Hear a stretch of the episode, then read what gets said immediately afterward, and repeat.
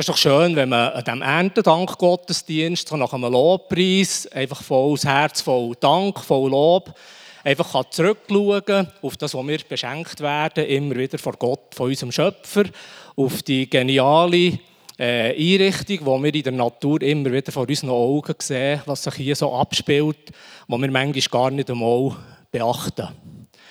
Das Wort Ernten löst ja uns immer etwas aus. Ich glaube, alle von euch tun irgendwie etwas ernten. Sei es äh, vielleicht im Garten, vielleicht habt ihr an einem Ort einen Baum, wo ihr etwas dran könnt. Oder eben die, die Bauern sind, die draussen auf den Feldern ernten. Und am Ernten geht meistens ein Pflanzen voraus. Und wenn man etwas gepflanzt hat, dann muss man ein bisschen dazu schauen. Und dann gibt es irgendeinen Ertrag. Und das ist eben das, was man ernten kann.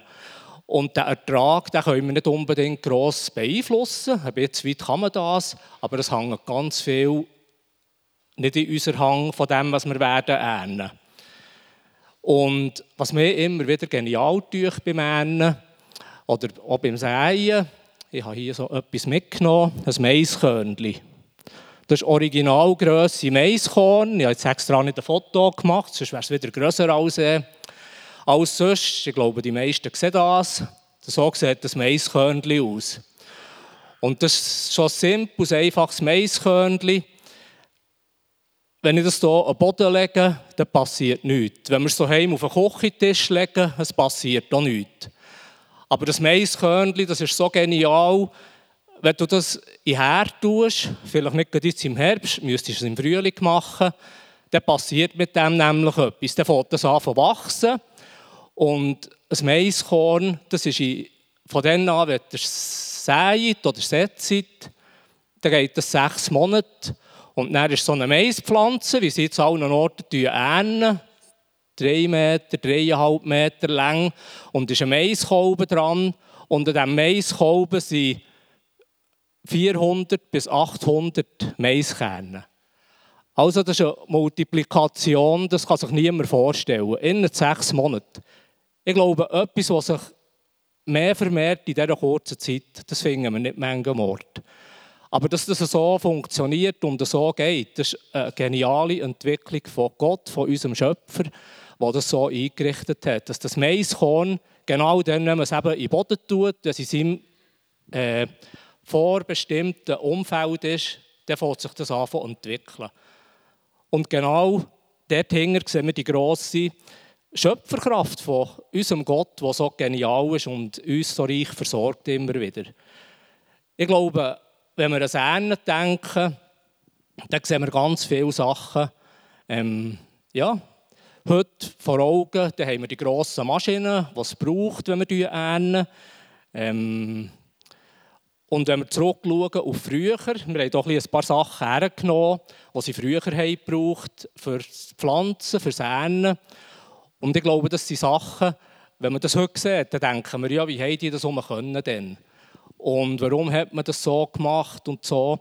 Aber ich glaube, das, was wir heute haben, die Entwicklung, die rasante Entwicklung vielleicht von den letzten 150 Jahren, das ist alles einfach das Weiterentwickeln von dem, was unsere Vorfahren einmal gemacht haben. Es ist nicht eine neue Erfindung, es ist immer eine Weiterentwicklung, wo man das Gute hat können nutzen und das eben wieder weiterentwickeln und das Schlechte hat man sein Und ich glaube, das ist etwas, wo wo wir einfach viel davon lernen können. Das, was wir von unserer Vergangenheit dürfen mit uns nehmen in die Zukunft. Eben auch als Bauer zum Beispiel, das, was wir wissen, so verhält sich das in der Natur und das können wir nicht ändern. Heute geht alles sehr rationell. Äh, das Mais hat man jetzt früher zum Beispiel von Hand gesagt. Heute macht man das so. Man hat viel größere Maschinen, es geht viel schneller, es geht genauer, es geht exakter. Und Serne, ähm, excuse, das läuft so. Ich wollte hier einen schönen Mähdröster zeigen, dann habe ich das Bild hier gesehen und habe gedacht, das ist eigentlich typisch für unsere Zeit. Wir sind viel leistungsfähiger, wir sind viel effizienter, aber der hat Licht der, der das Werkzeug hier gebraucht hat, am Abend hören wenn es feister war. Aber der, der diese Maschine hat, der muss Licht andrehen und nachher hört das noch lange nicht auf. Und ich glaube, das ist das Typische von unserer Zeit, wo es schnell geht, wo sich alles entwickelt. Es hört irgendwie wie nicht mehr auf manchmal. Und ich glaube, dort müssen wir auch schauen, dass wir in unserem Leben eben das nicht aufhören, das immer mitdrehen, dass wir dort unseren, äh, unseren richtigen Ausgleich finden.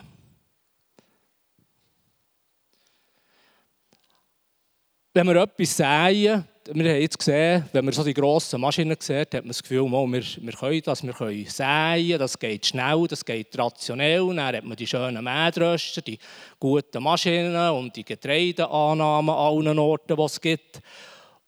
Und dann sieht man plötzlich, eigentlich zwischen dem Säen und zwischen dem Ernten, da passiert noch ganz viel, was wir nicht beeinflussen können.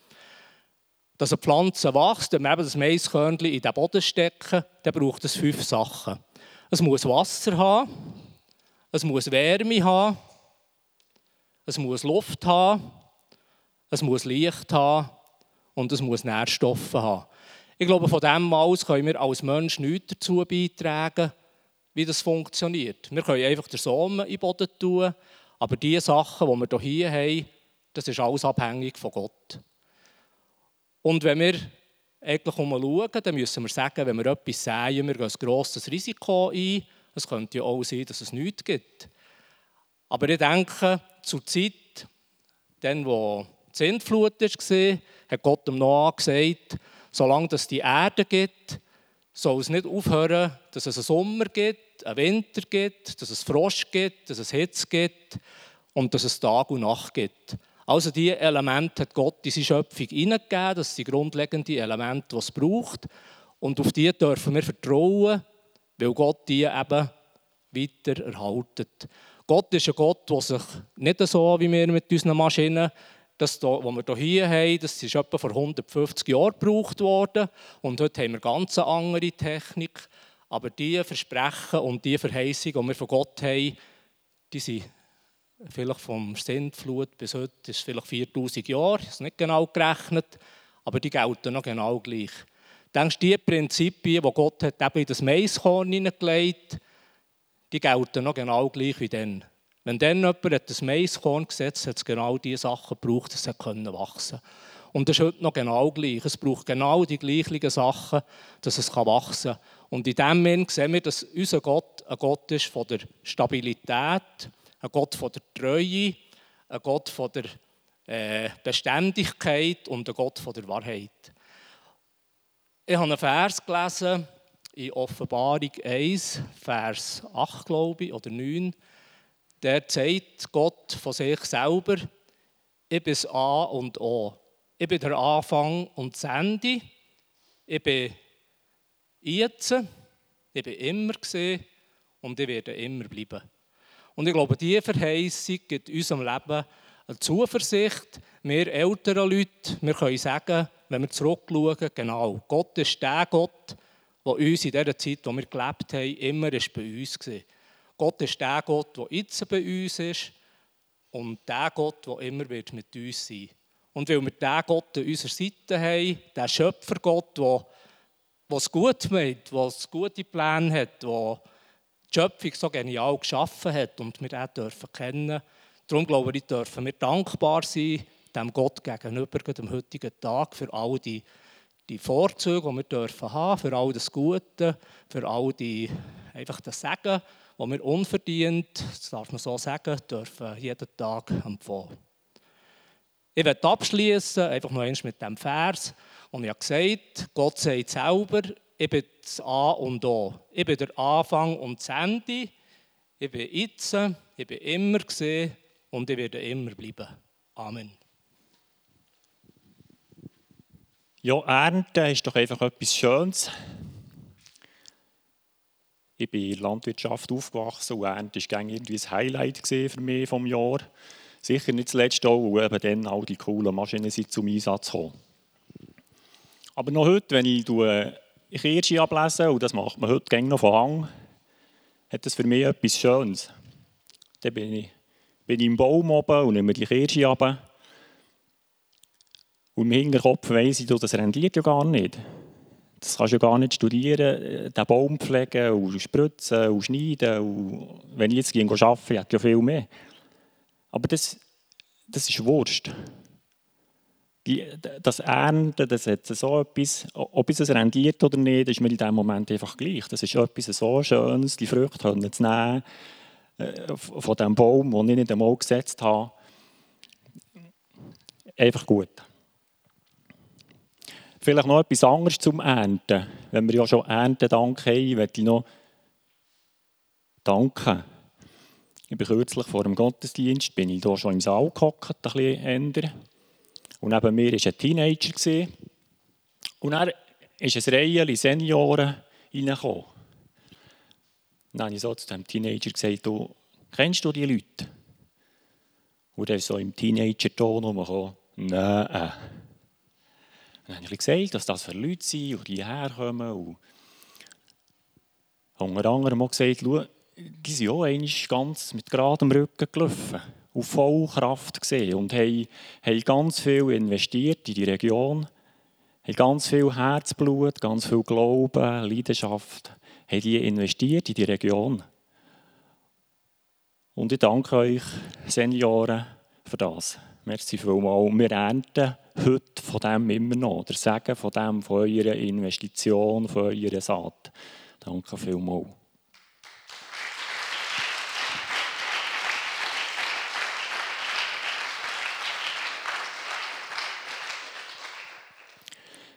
Ich möchte weiterfahren mit einem Bild. Was jetzt das mit der Ernte zu tun hat, das finden wir vielleicht noch raus. Wir lassen das mal. Eine Giraffe. Was sind die Eigenschaften von einem Giraffe? Ich möchte herausheben, er, er hat den Überblick. Ein Giraffe sieht, wo er ist. Er sieht, wo es durchgeht, wo der Weg ist. Er sieht in die Weite und das liebe ich. Ich muss gerne irgendwie von einem Hocker rufen, dass ich bisschen die Weite sehe. Der Giraffe kann nur den Hals lüpfen, den Hals strecken. Vielleicht sogar sieht er über einen Nebel. Also gut, dort, wo sie sind, jetzt kein Nebel, glaube ich. Aber jetzt bei uns stellen wir das noch gäbig vor. Du kannst einfach nur den Kopf lüpfen, den Hals strecken und, und siehst über einen Nebel. Du siehst die Sonne, siehst das Licht, kannst dich orientieren. Und der Giraffe sieht natürlich auch die um sich herum.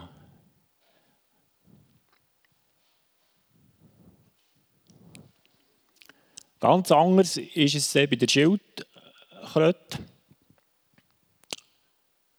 Der Schildkröte hat ja die Eigenschaft, sich an den Kopf einzuziehen, wenn es gefährlich wird. Hier ist jetzt nur so halb, halbwegs runter. Und der Schildkröte, der den Kopf hat eingezogen hat, die ist äh, ziemlich orientierungslos. Also die sieht einfach noch, noch der Boden unter, unter sich, unter dem Panzer, viel mehr nicht. Sie weiß nicht mehr, wo bin ich. Sie weiß auch nicht, wo geht es her, ähm, wo muss ich durch. Sie nimmt eigentlich nur noch sich selber wahr. Sie sieht niemand mehr neben sich. Ich stelle mir das noch so schwierig vor. Und was möchtest du lieber sein? Möchtest du lieber so sein wie eine, wie eine Schildkröte mit eingezogenem Kopf? Oder lieber wie eine Giraffe?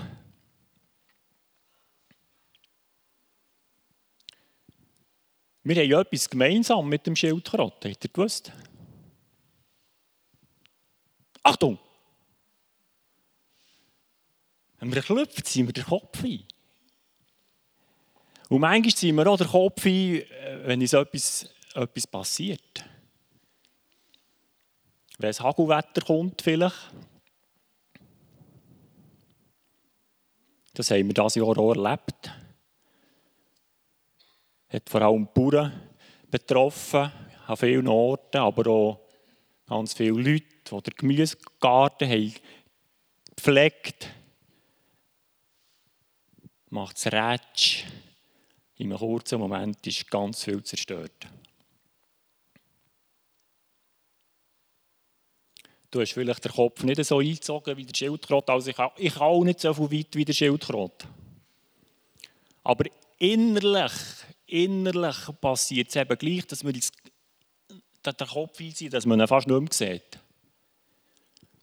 Und dass wir auch nicht mehr sehen, was um uns herum passiert. Und dass wir auch nicht mehr sehen, wo stehen wir eigentlich und wo geht es durch, wo ist der Weg.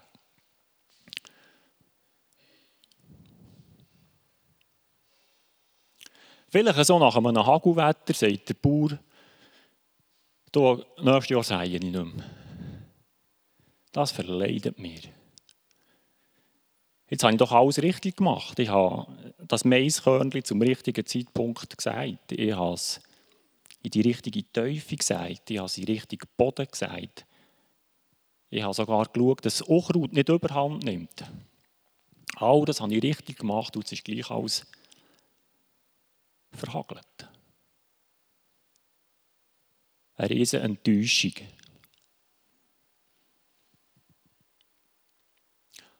Aber du musst nicht einmal Bauer sein oder du musst auch nicht einmal einen Hobbygarten haben und erlebst Enttäuschungen. Vielleicht wirst du ausgelacht in der Schule oder sonst irgendwo. Du wirst beleidigt, wirst übergangen, wirst ausgenutzt, wirst gekränkt, enttäuscht. Und du hast vielleicht gar nichts falsch gemacht. Das sind so die Momente, wo wir am liebsten sagen, ich gehe hey, ich helfe nicht mehr. Lass mich sein. Das sind so die Schildkrott-Momente. Auch die Jünger von Jesus haben so Momente oder so einen Moment gehabt. Ganz besonderen Moment. Nämlich der Moment, wo Jesus, ihr Herr, ihr Lehrer, ihr grosses Vorbild, ist gekreuzigt worden. Und mit einem Schlag ist der Jesus einfach tot im Grab.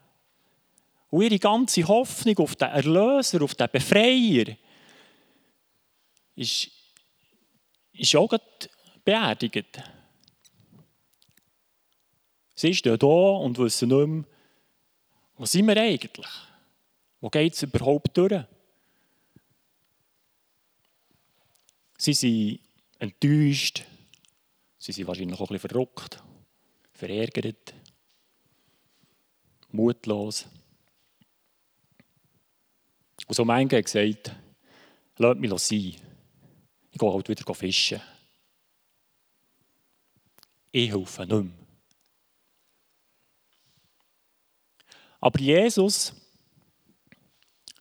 hat seine Jünger aufgesucht. Nachdem dass er auferstanden ist, hat er seine Jünger in all ihren Emotionen aufgesucht. Jesus versteht deine Emotionen.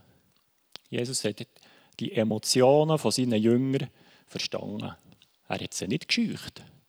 Er hat kein Problem, wenn jemand verrückt ist oder enttäuscht. Er hat seine Jünger aufgesucht. Er hat sie besucht in ihren Emotionen. Und er hat ihre Augen geöffnet, damit sie sehen können, was jetzt gerade passiert. Und was Gott noch möchte tun durch ihr Leben. Wir lesen von zwei Jüngern, die eben nachdem dass Jesus auferstanden ist, Sie sind nach Emmaus gelaufen. Etwa zwölf Kilometer, etwa von hier auf Hottu. Sie sind gelaufen und plötzlich ist ein dritter Mann mit ihnen. Und sie haben hier geklönt über das ist jetzt also schon nicht recht, was jetzt da und das, mm, haben einfach ihren Emotionen Raum gegeben und haben äh, austauscht. Und plötzlich steht er da und, und fragt, du, von was redet ihr überhaupt? Und ich dachte, wo kommst du denn her? Weißt du nicht? Du bist auch der Einzige, der das nicht weiss. Und dann hat er angefangen zu erzählen, was jetzt, hier, was jetzt hier passiert ist. Aufgrund von der, von der Schrift, aufgrund von der Gesetze, von den Büchern, die sie hatten, von der Bibel, wie wir sie heute haben. Und erst im Nachhinein haben die zwei Jünger den Jesus erkennt und haben gemerkt, ah, das war ja Jesus. Und sie haben zueinander gesagt, du, ist es dir nicht auch so warm geworden ums Herz, wo der, wo der Jesus hat über das geredet. Hat nicht unser Herz brennt, wo er von dem Königreich geredet hat, wo er von dem Weg geredet hat, wo er jetzt geöffnet hat, wo er von dem geredet hat, wo er jetzt gerade am Tun ist, wo er von dem geredet hat, wo jetzt noch so geschehen durch uns, hat nicht unser Herz brennt. Die Jünger sind verändert worden durch die Begegnungen mit dem Jesus. Sie sind verändert worden und ermutigt. Sie sind ermutigt worden, sich weiter zu treffen, weiterhin zusammenzukommen, weiterhin die Gegenwart zu suchen von dem Gott. Weiter einzutauchen. Und das haben sie gemacht, irgendwo in einem Obergemach. Auf einer Empore vielleicht, oder in einem, in einem oberen Räumchen, in einem Haus, haben sie sich getroffen. Und das war der Ort, wo Gott seine Jünger ausgerüstet hat. Er hat sie ausgerüstet, befähigt, das zu tun, was er auf seinem Herz hat.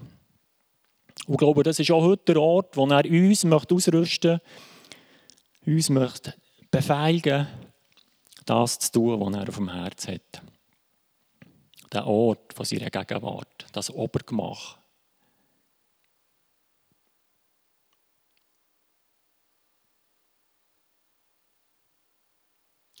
Wir werden jetzt ein Lied hören.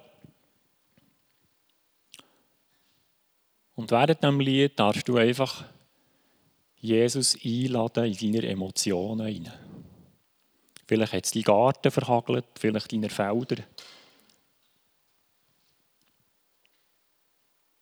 Vielleicht ist dir sonst einfach etwas widerfahren in diesem Jahr. Oder vielleicht ist es schon Jahre zurück, wo du merkst, du, das hat mich in ein Schildkröten-Ding hineingeführt. Ich habe den Kopf eingezogen und ich habe es wieder nicht mehr gehabt. Jesus versteht dich in deinen Emotionen. Du darfst ihn einladen in das hinein.